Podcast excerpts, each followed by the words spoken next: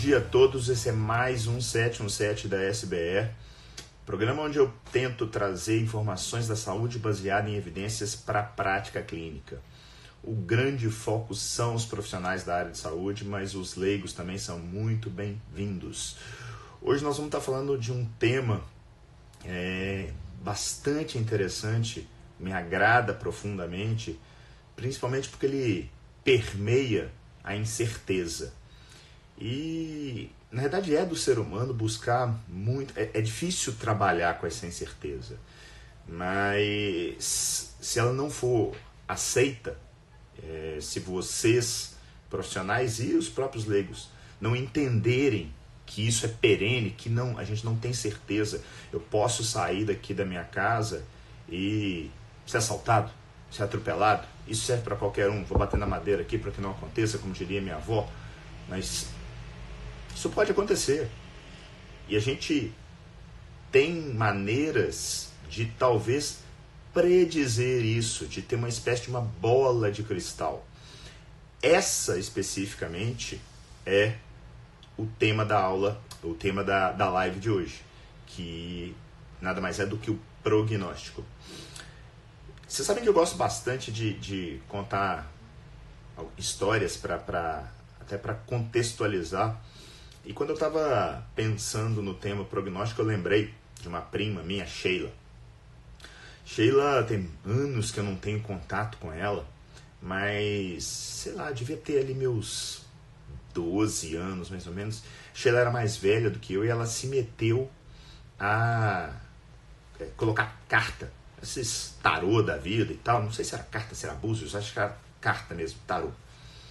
E aquilo, um moleque de 12 anos, falei, caraca e tal, coisa legal.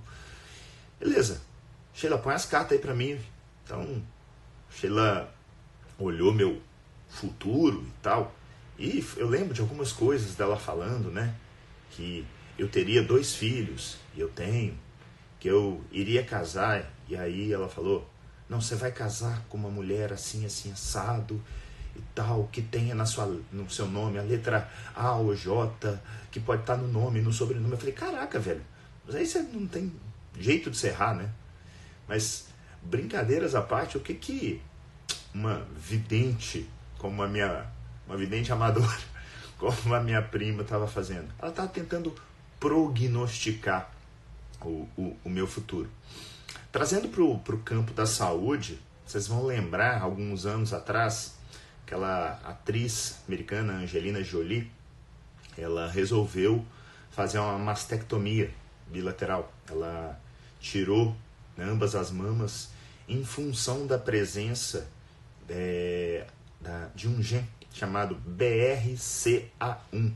Na verdade, é um acrônimo para Breast Cancer do tipo 1, né, é, câncer de mama do tipo 1. Na verdade, esse gene é um gene supressor de tumores, eu não vou entrar no mérito aqui agora, mas quando ele tem problemas nesse gene, você tem o subtipo 2 também, o, o risco de uma mulher, que é muito mais frequente o câncer de mama na mulher do que no homem, apesar de existir no homem, o risco do desenvolvimento de uma neoplasia de mama aumenta exponencialmente. É, a Angelina Jolie ela tinha uma história forte com a mãe. Ela tinha perdido a mãe com menos de 60 anos por causa do câncer de mama. Então ela resolveu, é, depois de discutir com seus médicos, discutir em família, fazer a mastectomia bilateral e colocou próteses. É, próteses que inclusive foram tem, foi um dos temas abordados na live com o Dr. Davis Albers na, na, na terça-feira. E olha que coisa interessante, né? Eu falei no início dessa live, o tempo todo nós vamos trabalhar com incerteza e nós vamos ter que lidar com essa incerteza com a probabilidade.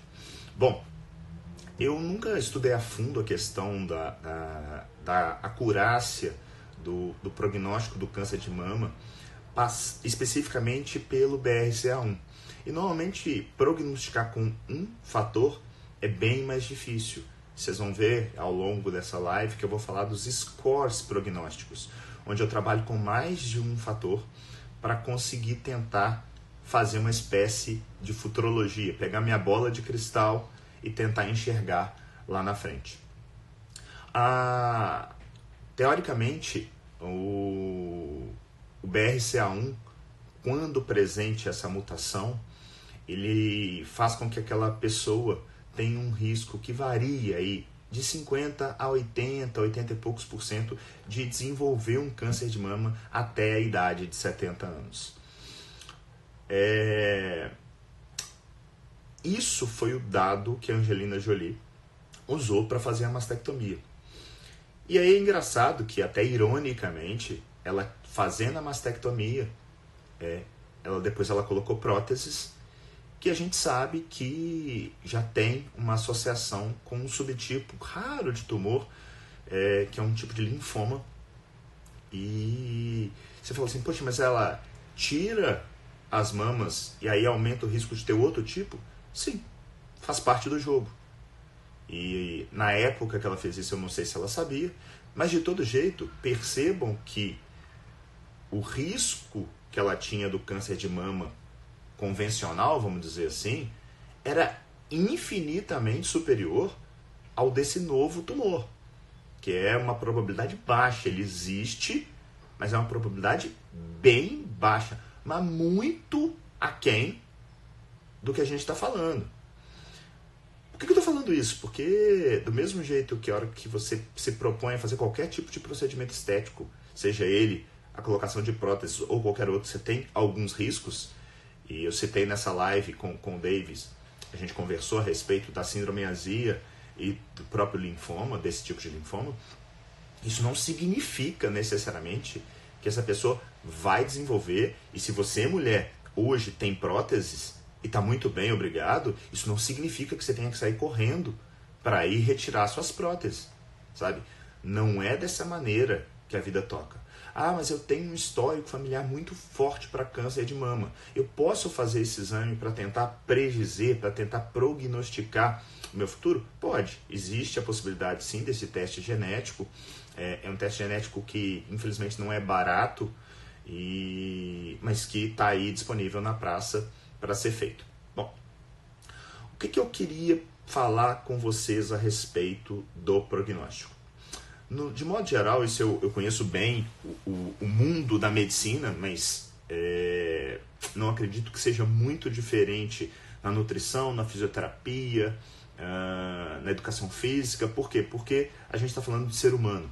O ser humano ele tem um pensamento muito linear, muito cartesiano, ele, ele, ele navega, trafega junto com o senso comum. Então, um, o que a gente percebe é que o, o médico, eu vou usar ele como exemplo, ele tem a percepção de que ele consegue enxergar qual paciente vai ter determinada coisa. Explico para vocês. Chega um paciente no consultório dele que tem lá um lipidograma, os exames de colesterol alterados.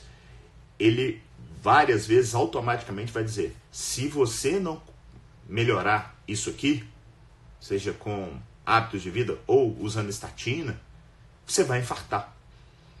Será? Primeiro, será que ele vai infartar mesmo? Segundo, com qual probabilidade?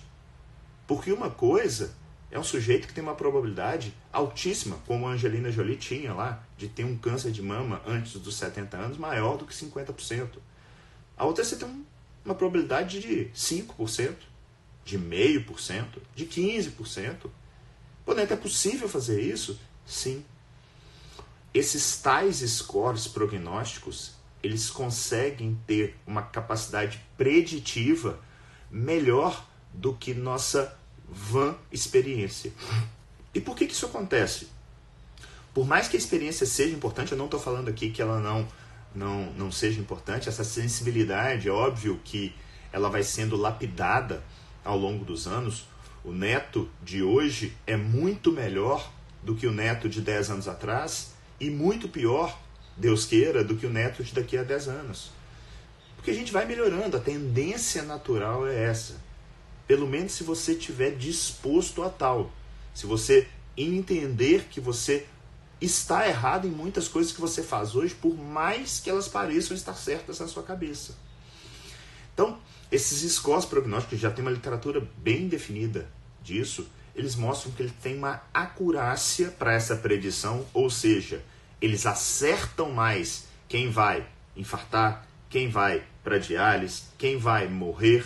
Estou dando aqui alguns exemplos dentro da área da medicina, mas eu poderia ter scores prognósticos pra, dentro da nutrição para dizer quem, quem tem maior probabilidade de, de, sei lá, emagrecer. Na educação física, de quem tem maior probabilidade de ficar forte, de na fisioterapia, de voltar a andar depois de um trauma. Sabe? Então, essa os scores prognósticos, eles habitualmente eles conseguem acertar mais do que um profissional experiente. Isso é difícil pro, muitas vezes para o profissional aceitar. E como é que isso é feito? Normalmente pega-se coortes, relembrando aqui o que é uma coorte. O coorte é um desenho de estudo observacional, onde parte-se da exposição, ou seja, o sujeito tem lá colesterol elevado, o sujeito tem lá fuma ou não fuma, ou... e acompanha-se esses indivíduos ao longo de um determinado período, e ao final desse acompanhamento observam-se os desfechos. Né? Você tem acortes clássicas aí, por exemplo, a corte de Framingham, que começou em 1948 na cidade de Framingham, cidade pertinho ali de Boston, e que gerou o famoso score de Framingham. O que, que o score de Framingham faz? Ele nos dá uma ideia de qual que é a probabilidade de um determinado indivíduo desenvolver uma doença cardiovascular. Gente, ele é perfeito? Não. Longe disso. A acurácia habitual do score de Framingham está algo ali em torno de 70% a 80%. Isso significa, grosseiramente, que ele está acertando em 70% a 80% das vezes. Mas ele erra. E erra em 20%. Por isso que não dá para ser uma coisa de você se apaixonar também por uma coisa que é probabilística. Porque eu vejo muitas vezes os profissionais transitando de não usar as ferramentas da saúde baseada em evidência para meio que virar reféns dela. Não, junta as duas coisas. Por que não lançar mão do Framingham, por exemplo, mais a sua percepção, mais os valores e preferências do paciente e a partir disso definir-se uma conduta. Porque o fato de eu conseguir predizer melhor com um score não significa que eu consiga definir as melhores condutas. Presta atenção nisso que eu estou falando. Presta atenção porque é muito importante isso. O fato de eu conseguir utilizar os scores prognósticos para uma determinada predição, ou seja, para eu definir qual que é a probabilidade, o risco de um desfecho futuro de infartar, de morrer, de ir para diálise, não significa que eu vou estar tomando as melhores condutas. Porque você pode falar assim, não, o risco desse sujeito é tal, e talvez a melhor conduta fosse uma mudança dietética, você vai dar um remédio. Sem entrar no mérito aqui de se tem ou não tem que dar, é isso tem que ficar muito claro, por quê? Porque isso medicina e quando eu falo medicina, eu estou falando de maneira ampla, para quem não sabe, medicina deriva do latim medere, significa escolher o melhor caminho. Então eu posso dizer que eu faço medicina no meu dia a dia, a despeito da minha profissão, que é tentar escolher o melhor caminho. Então, quando um nutricionista, um educador físico ou o próprio médico está na frente do seu paciente, na frente do seu cliente, o que ele está tentando fazer em última análise é escolher o melhor caminho, junto com esse paciente. E para isso, é um quebra-cabeças. Ele vai pegar várias pecinhas desse quebra-cabeça e tentar juntar de modo tal que ele consiga trilhar um futuro. Eu recebi uma pergunta, acho que foi ontem, nem lembro aonde que foi.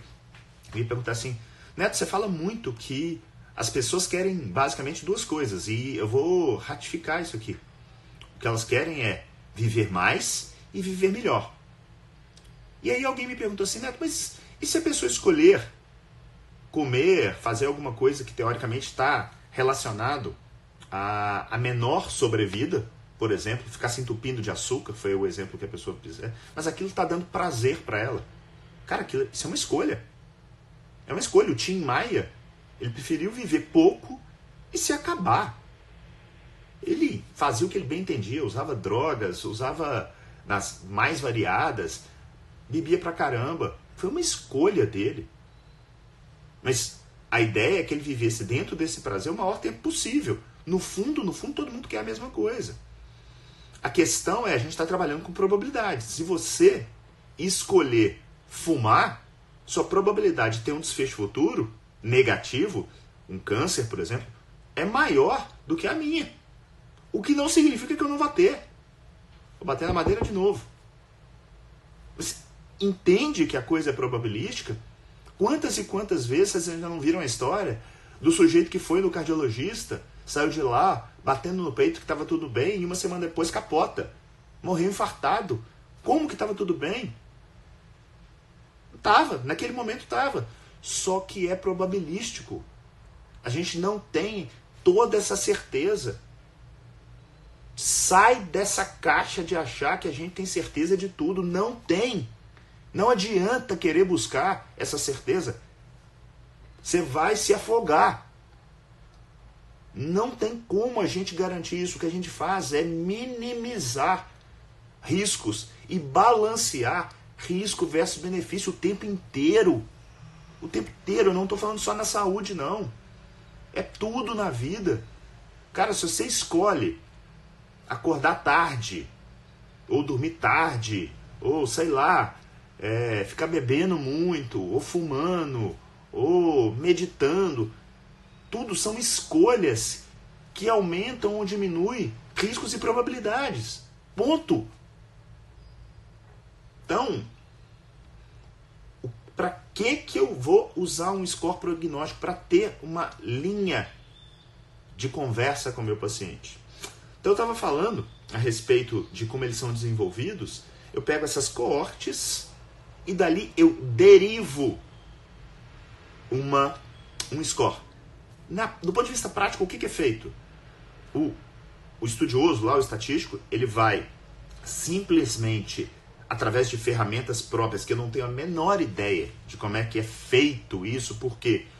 Porque eu não sou estatístico, não pretendo ser, eu simplesmente uso da ferramenta. É mais ou menos o seguinte, eu não preciso entender como é que se constrói um motor de, de carro para poder andar de carro, para poder dirigir um carro. Entende? Tem muita gente que fala assim, não, eu tenho que entender de tudo. Não, eu não preciso entender do motor para poder dirigir. Agora, eu preciso saber que se não tiver gasolina, o carro não vai andar. Então, a partir do momento que se derivou daquilo ali, as, as variáveis que são as mais importantes, que são variáveis que têm uma correlação independente com o desfecho que está sendo estudado, ou seja, eu quero saber quais são as variáveis mais importantes. Então, por exemplo, se eu pego o Framingham, eu não tenho dentro do Framingham a é, atividade física. O sujeito faz ou não faz atividade física? E a gente sabe que a atividade física está sim associado a menores desfechos cardiovasculares. Pô, mas como é que você tira ela? Porque no score de Framingham ela não conseguiu ser suficientemente é, é, associada aos desfechos. Talvez ela esteja expressa, por exemplo, no HDL.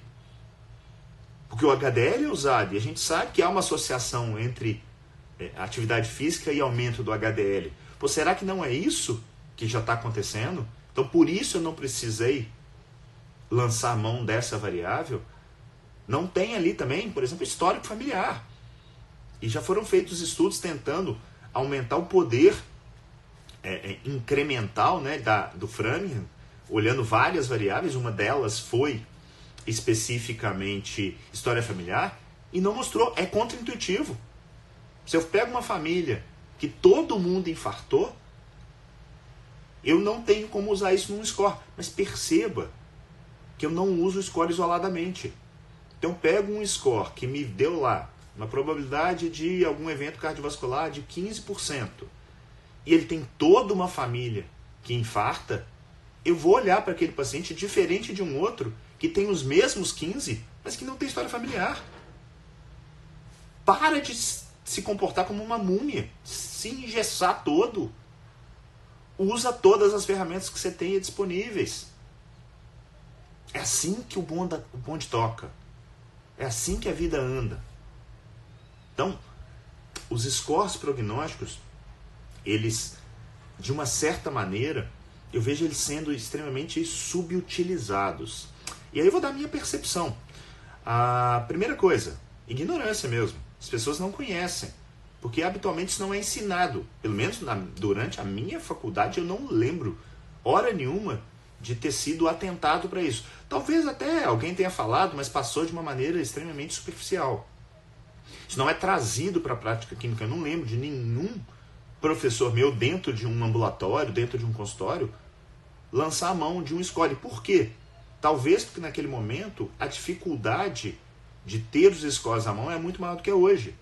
Hoje esse celular aqui que eu estou usando para fazer essa live, esse mini computador, que a última coisa que a gente usa é para fazer ligação, ele carrega, por exemplo, programas. Eu uso muito um que chama QX Calculate. QX Calculate, de calcular em inglês. O QX Calculate tem inúmeros scores prognósticos que facilitam, né? Porque imagina, tem vários desses scores que tem contas escalafobéticas. Eu não também quando a coisa é muito difícil, quando ela te ingessa demais, a tendência é que você subutilize. Então, o ideal é que, na realidade, scores que são importantes, então eu vou pegar, puxar a sardinha para o meu lado aqui da minha especialidade. Ah, eu, eu uso muito um score na minha prática clínica chamado Kidney Risk Failure. O que, que é isso? É um score que foi é, desenvolvido e foi validado, né? Porque normalmente os scores eles são é, criados e depois eles são validados em outros cenários, né? Para realmente ver se eles funcionam, se eles são acurados, se eles podem ser utilizados de forma mais global. Isso me dá uma perspectiva de risco do paciente precisar de diálise nos próximos dois ou cinco anos. E é engraçado que eu tendo a utilizar isso principalmente em pessoas que têm um baixo risco, mas que por vezes chegam apavoradas no meu consultório. Apavoradas, acreditando que elas vão ter que dialisar amanhã. Então, aquilo serve para eu acalmá-las, o que não significa que eu tenho que chegar e falar assim, ó, amigos, sabe esse medo que você passou? Pois é, se você não fizer nada, a tendência é que essas doenças, seja o diabetes, a hipertensão, a obesidade, qualquer uma delas, evoluam. E aí você pode fazer, pagar o preço sim de ter que em algum momento precisar substituir sua função renal por uma máquina ou por um transplante. Então, percebe que eu uso a ferramenta no meu dia a dia. A cardiologia é lotada dessas ferramentas. Então, por exemplo, no cenário de fibrilação atrial, olha que legal, eu tenho dois scores que vão se balancear. Vou contextualizar para quem talvez não seja da área. A fibrilação atrial ela tem uma forte associação com eventos cardioembólicos, ou seja, eu posso fazer AVCs, acidente vascular cerebral isquêmico, porque eu solto um trombo do coração, entope uma artéria e ali eu tenho um AVC o que que descobriu-se ao longo da jornada científica nos últimas décadas que seria interessante para diminuir essa probabilidade? Anticoagular o paciente, usar medicamentos com o intuito de diminuir o risco do AVC. Agora, percebe, e isso é óbvio para o profissional de saúde, que quando eu dou um remédio como um anticoagulante e eu diminuo o risco do AVC, por outro lado, eu aumento o risco de sangrar. E tem gente que pode morrer por causa de um sangramento gastrointestinal ou às vezes até de sistema nervoso central. Olha que coisa irônica. É, percebe que é mais ou menos a mesma coisa que a questão da Angelina Jolie. O tempo inteiro é um trade-off, é um balanço. Não tem dessa, tirou, acabou. Não tem dessa, eu moro na Suíça, então nunca vou ser assaltado. Não, não tem como. Você tem uma probabilidade maior ou menor. Simples assim. E aí, dentro desse cenário, eu tenho os scores Chad-Vask e o Hasbleed. O Chad-Vask me dá, numericamente, uma probabilidade do sujeito fazer um AVC. E o Hasbleed dele sangrar. com isso em mãos, eu tenho como fazer o meu julgamento e dividir com o paciente o que, que ele acredita ser melhor. Agora, infelizmente eu ainda vejo. Bom, tem aquele. Eu vou usar aqui o cardiologista, porque na realidade o, o, a gente está falando de scores que são mais utilizados pela cardiologia, mas poderia ser um clínico, um nefrologista, o que quer que seja. Eles. Bom, o mais comum é não usar. O sujeito nem sabe que isso existe ou acredita que não funciona porque simplesmente ele não quer aprender e ele acredita que não funciona. Aí depois já um número maior, é, um número menor, mas que já utilizam esses scores, mas utilizam de uma forma extremamente seca. O que, que eu quero dizer com isso? Utilizam e eles definem o que, que o paciente vai fazer. Eu acho que o próximo passo é estar tá fazendo a decisão compartilhada. De explicar para a pessoa de quais que são as probabilidades de cada um, sabendo das limitações, entendendo qual que é o risco que aquela pessoa prefere correr. Porque talvez para uma pessoa seja o risco de um sangramento para ela apavore menos do que o risco de um AVC que pode deixá-la numa cama sequelada. Ou o risco de um AVC, mas vai ser um AVC talvez sem sequela nenhuma, seja é, é, menor do que um sangramento do próprio sistema nervoso central. Então, estar conversando é, na verdade, conversar com seu paciente, com seu cliente, é fundamental do ponto de vista de é, utilizar a, as ferramentas de decisão compartilhada. Não. É, o, o, os scores prognósticos, eles existem, estão aí para ser utilizados. A, cada vez mais está mais prático. Em, em vários é, é, clínicas, hospitais, a tendência da, da, da tecnologia é facilitar a vida do profissional de saúde. É aquela coisa que, hora que ele lança determinados, é, determinadas variáveis que ele já lançaria mesmo lá na sua evolução, como idade, sexo, é, valor de certos exames, ao final a própria máquina já apresente para ele um score calculado. E, e aí, naturalmente, fica muito mais fácil para aquela ferramenta ser incorporada à prática clínica. Até lá, você pode simplesmente colocar a culpa no sistema, falar que não funciona, dizer que não tem tempo, ou querer fazer o melhor possível. Falo que com o advento dessa, dessa tecnologia do, do, do, dos smartphones, Ficou muito fácil, gente. Muito fácil. Então, se você está na área, se é oncologista, se você é cirurgião plástico, se você é nefrologista, cara, procura na sua área o que, que tem para ser aplicado e ser utilizado na sua prática clínica para ajudar nessa decisão junto ao seu paciente, inclusive para ajudar a sua decisão. Porque essa decisão ela é muito importante. E por mais que a gente queira, e isso a enorme maioria dos, dos profissionais de saúde querem, eles querem ajudar, sim, eles podem estar tomando caminhos tortos, eles podem estar muitas vezes perdidos dentro de um sistema que não valoriza a ciência aplicada. Mas no fundo, no fundo, ele quer te ajudar. O cara que está pedindo para você tomar sua estatina porque o seu colesterol está tá alterado, ele não está fazendo isso por mal. Ele realmente acredita naquilo.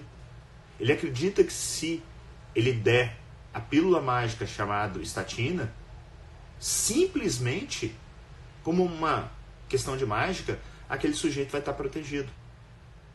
Então, esse simplismo é que teoricamente não pode existir ou tem que ser. É... Eu falo que a coisa. Eu, eu busco o tempo inteiro, eu gosto muito de, da, da teoria da navalha de Ockham, que diz que a gente tem que buscar sempre explicação simples para as coisas. E eu acho que a gente precisa ser simples o tempo inteiro.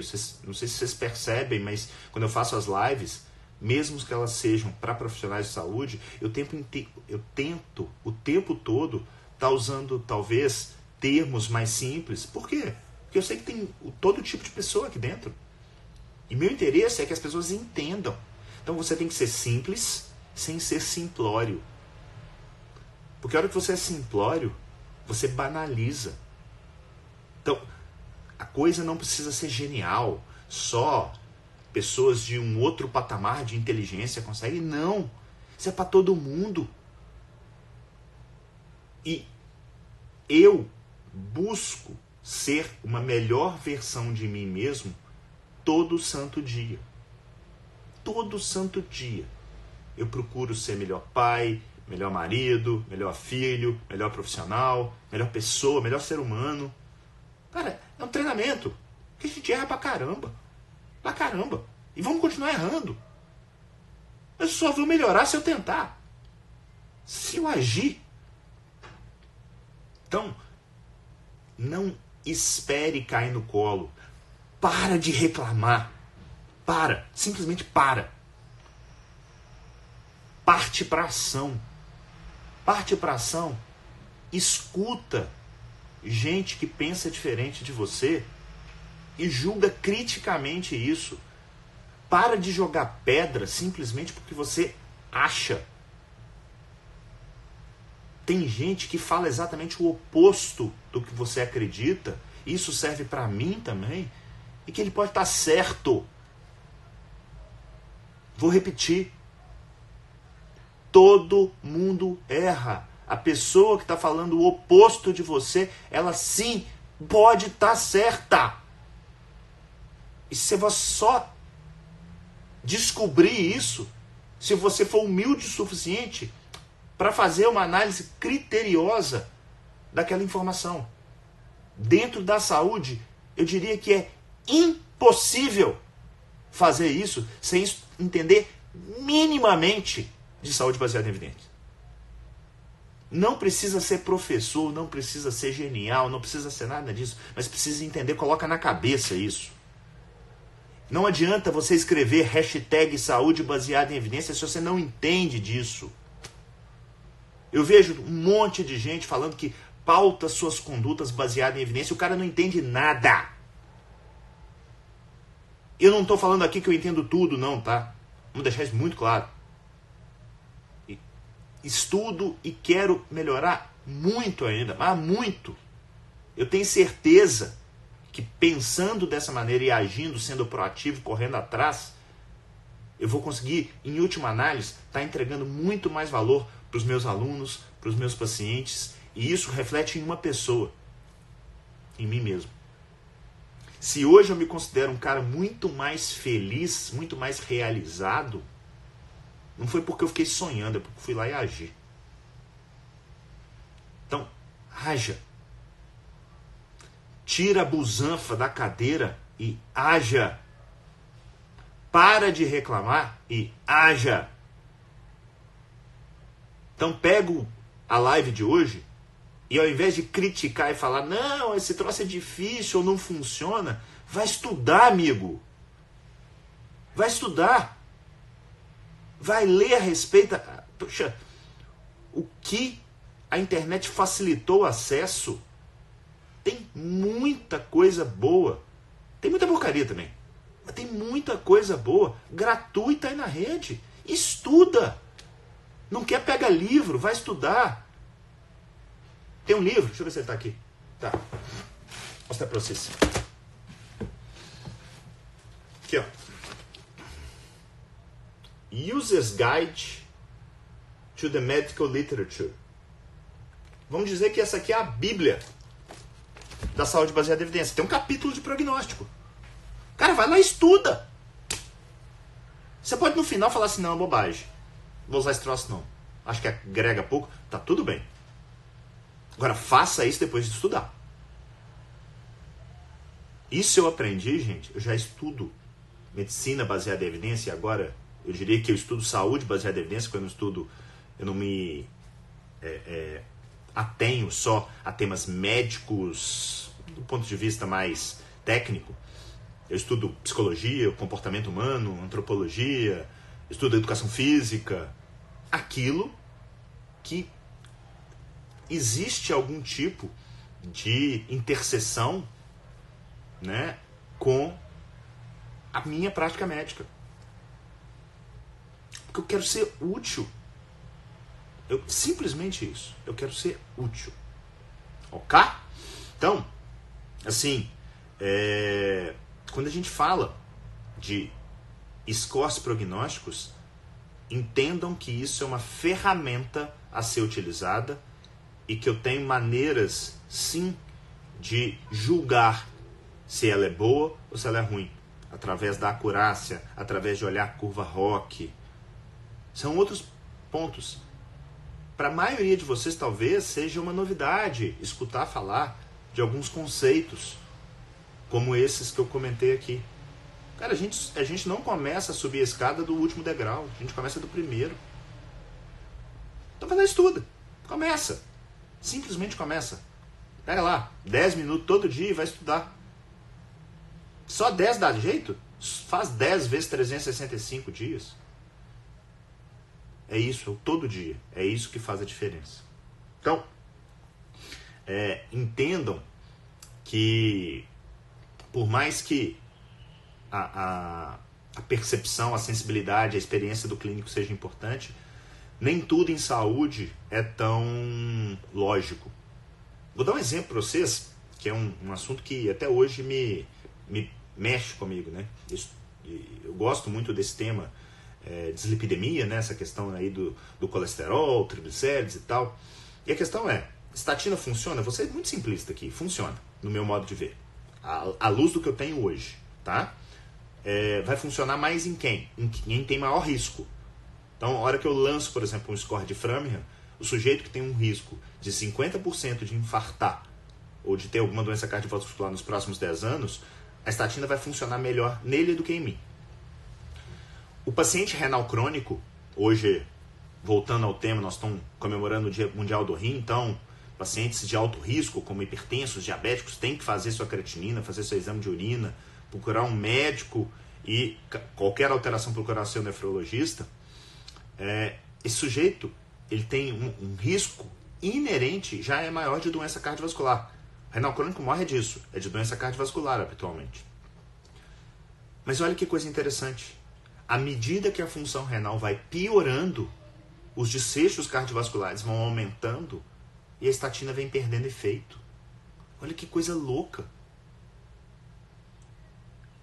Vou repetir. À medida que a função renal piora, o risco de infarto, por exemplo, aumenta.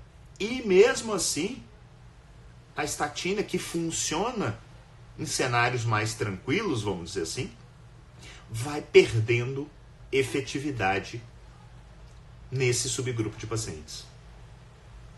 Não acredito, beleza, tá bom. Literatura tá aí para mostrar. Tem pelo menos três grandes trials: 4D, Aurora e Sharp. Vai lá e estuda. Ah, eles estão errados. Cara, o ônus da prova é mostrar que a coisa funciona e não o contrário. Né? Vocês veem que de uma certa maneira, os conceitos da saúde baseada, o tempo inteiro elas se encontram. Tá?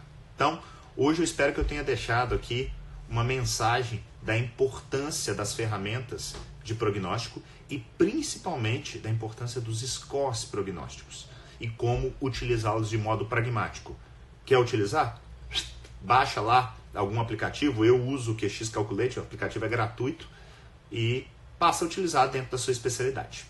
Ok? Temos aí mais uns 10, 15 minutinhos. É... Deixa eu ver se tem perguntas aqui que eu possa responder. É... Deixa eu ver. A Eliana Maria Mascarenhas. Seguir protocolos é uma boa conduta? Eliana, seguir o Waze sempre é uma boa? Eu já me dei muito mal por seguir o Waze. Ele te norteia. Mas não dá para seguir cegamente. Então, para começar, ok, eu tenho que começar. Não, vou trabalhar agora. Tudo bem. Segue mais ou menos uma conduta ali. Mas vai estudando e se provocando para ver se realmente aquela conduta é a melhor. Né? Busque, na verdade, as pessoas, de uma maneira geral, elas tendem a querer validar suas crenças. O verdadeiro profissional que pensa cientificamente, ele tenta o tempo inteiro quebrá-las. Ele tem que efetivamente mostrar que aquilo que teoricamente ele acredita, ele tem que buscar para mostrar que aquilo está errado. Porque quando ele não consegue fazer isso, ele fortalece a hipótese dele. Esse é o modo é, correto, vamos dizer assim, de se pensar cientificamente. Uh, pessoal da SBA Academy está levantando aqui. E quando não tem score para uma determinada pergunta clínica? Não tem, não tem. Você vai ter que trabalhar com aquilo que você tem. Você vai ter que trabalhar talvez com fatores individuais, você vai ter que trabalhar com a própria experiência. Trabalhe com o melhor que você tem. Né? O fato. se, se eu precisasse de ensaios clínicos randomizados para fazer nefrologia, eu estava ferrado. A maior parte das condutas, elas não advêm de ensaios clínicos. Sério, né? Sério. Mas a gente não pode paralisar. A gente tem que continuar fazendo as coisas. Então, o, o, o, por isso que eu falo tanto da premissa do primeiro não lesar, da paradigma hipocrático. Então, só passe a fazer alguma coisa. Olha que coisa interessante. Isso é um negócio que é simples, mas que essa ficha não caiu tem muitos anos para mim. Eu sou muito mais liberal para tomar uma conduta com desfecho imediato do que para desfecho futuro. Vou usar, por exemplo, o paciente renal. A gente não tem grandes trials mostrando que usar quelantes de fósforo reduza a mortalidade cardiovascular, tá? O que, que eu quero dizer com isso? Apesar de existir evidências que ter fósforo alto aumenta o risco de morrer do coração, eu não tenho nada que me mostre que diminuí-lo com esses quelantes vai reduzir esse risco. Cara, mas meu paciente para de ter coceira. Para mim, tá ótimo isso já. Ele não aumenta o risco e provavelmente pode diminuí-lo. Percebe que você não precisa, talvez, de tanta coisa assim. É só pensar, o benefício é imediato. O preço que eu estou pagando por futuro existe, ele é nítido, ele é óbvio, o, efe, o potencial evento, evento adverso é muito ruim. Faz esse balanço. É diferente de eu utilizar uma medicação por exemplo, as estatinas, como prevenção para o futuro. Eu não estou tratando um desfecho presente. Então, eu tendo a ser muito mais liberal com, no caso, intervenções, drogas, que estão tratando o presente do que o futuro. O que não significa que eu o esqueça. Ah, a Patrícia está elogiando minha didática. Obrigado, valeu. Show de bola. Lá. O Ciro, queremos o curso da SBR já.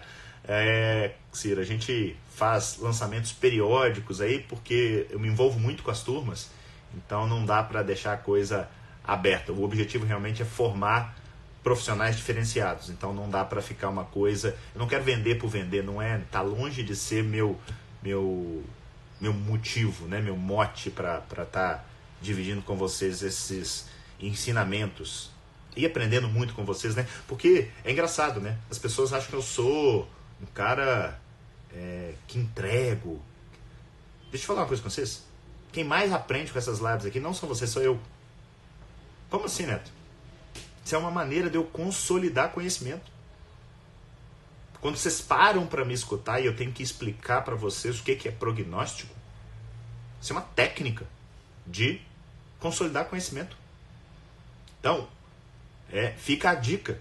Se você quer aprender alguma coisa, não basta você escutar ou ler. Você primeiro internaliza depois põe para fora. Então, conta pro espelho, se você não quer fazer lives. Conta pro vizinho, conta pro cachorro.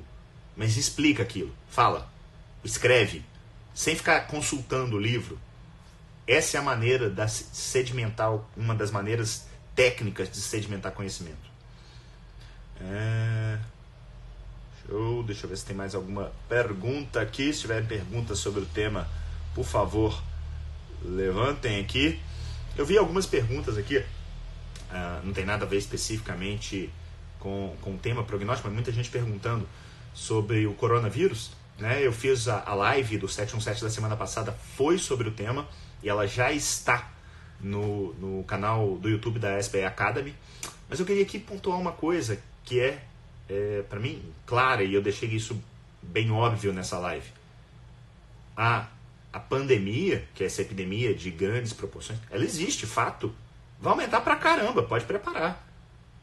O que tem que ficar claro é que esse medo e essa, esse pânico gerado para o indivíduo tá over, mas tá muito over. Para mim, neto, neto indivíduo, se eu pegar o coronavírus, cara, provavelmente vai ser mais uma gripe, como várias da que eu já tive. Agora, sim. Então, sim, instituições governamentais têm que se preocupar em minimizar essa, essa disseminação. Tem várias das condutas que são tendo tomadas que são minima, pelo menos questionáveis. Né?